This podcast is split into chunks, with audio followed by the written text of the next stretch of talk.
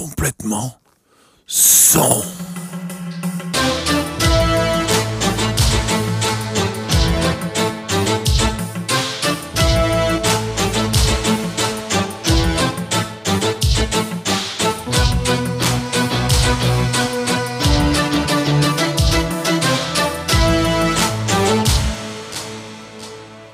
Le son, c'est les musiciens, les comédiens, les chanteurs, les mixeurs.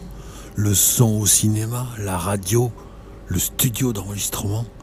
Bref, il y a plein de métiers liés au son.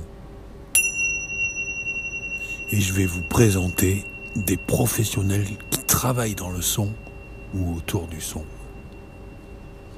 Aujourd'hui, je suis très heureux d'être avec mon ami Joël Coutos. Salut Joe. Salut Garlo. Tu es auteur, concepteur, scénariste, rédacteur, professeur, écrivain, parolier, musicien, poète et maintenant malentendant. Oui. Alors je parle de malentendant avec ton accord bien sûr. Tout à fait, oui, parce que c'est quand même une expérience sonore euh, qui mérite d'être euh, connue. Alors euh, ben, j'évite de, de, de faire... euh, de faire une émission chronologique, donc on va se balader un peu dans tout ça si tu veux, et si tu veux on peut démarrer par, euh, par ce dernier truc euh, de malentendant, parce qu'en fait ça revient très souvent sur le podcast euh, d'avoir de parler avec des invités du fait qu'ils ont des problèmes euh, d'audition, donc, donc on, peut, on peut attaquer par ça. Le son, c'est les musiciens, les comédiens, les chanteurs, les mixeurs, le son au cinéma, la radio, le studio d'enregistrement.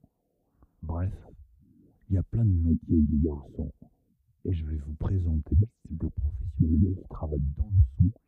Oui, oui, oui. Enfin, moi, je ne mettrai pas le mot grave dessus, mais, parce que peut-être je ne connais pas suffisamment euh, le, vocabulaire du son et, les rapports entre les fréquences, enfin les effets produits par les fréquences. Mais ce que- j'ai entendu, c'est proche de, de, la, de la texture du son que j'entends, mais c'est encore trop distinct. C'est-à-dire que je comprenais tous les mots, même s'ils sont un peu empâtés, lointains, tout ça. Euh, quand, quand je quand je suis pas équipé de mes prothèses auditives, euh, je- j'entends, je ne distingue à peu près qu'un mot sur dix dans une conversation courante. Si la, la- voix de la personne qui me parle n'est pas un peu forte, euh, je- j'entends que la personne me parle, je comprends qu'elle me parle, je comprends qu'il y a une musique de langage que je connais, mais je ne perçois que des mots par-ci par-là Ok. je suis pr- pratiquement obligé toujours, même avec, même avec les, les- les prothèses, je suis pratiquement toujours obligé de regarder les... Si je regarde une série ou un film à la télé, je mets toujours les sous-titres, parce qu'il y a toujours des mots qui m'échappent. Ok. Et donc, quand quelqu'un te parle, il faut que tu sois en face de lui, quoi. Il faut que tu vois aussi, il faut que tu le vois parler. Toujours, oui. Il faut, euh, si, je, si je ne vois pas les lèvres, avec le Covid-19, j'étais, j'étais un peu embêté, surtout quand je donne des cours, euh, parce que si je ne vois pas les lèvres, euh, il me manque un petit complément à, à l'intelligibilité des mots qui me sont euh, adressés. les musiciens, les comédiens, les chanteurs, les mixeurs, le son au cinéma, la radio, le studio d'enregistrement. Bref, il y a plein de métiers liés au son. Et je vais vous présenter des professionnels qui travaillent dans le son ou autour du son. Ok. Et, et- et cette maladie, ça s'appelle comment?